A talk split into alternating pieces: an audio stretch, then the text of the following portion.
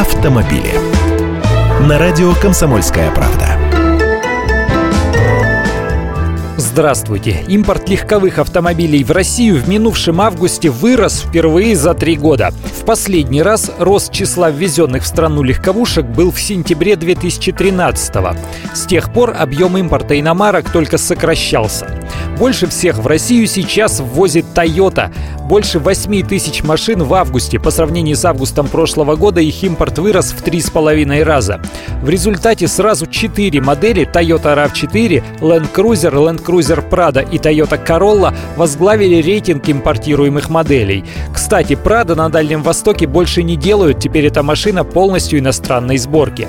Количество импортированных автомобилей под брендом Lexus тоже выросло, если брать в годовом исчислении сразу почти в 9 раз. В тройку наиболее популярных у импортеров автобрендов вошел также немецкий Mercedes-Benz.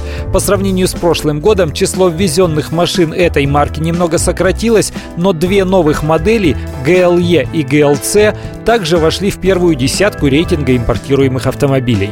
И все это происходит на фоне того, что продажи новых машин продолжают падать и производство их в России тоже сокращается. Я Андрей Гречаник, автоэксперт «Комсомольской правды». С удовольствием общаюсь с вами ежедневно по будням в программе «Дави на газ».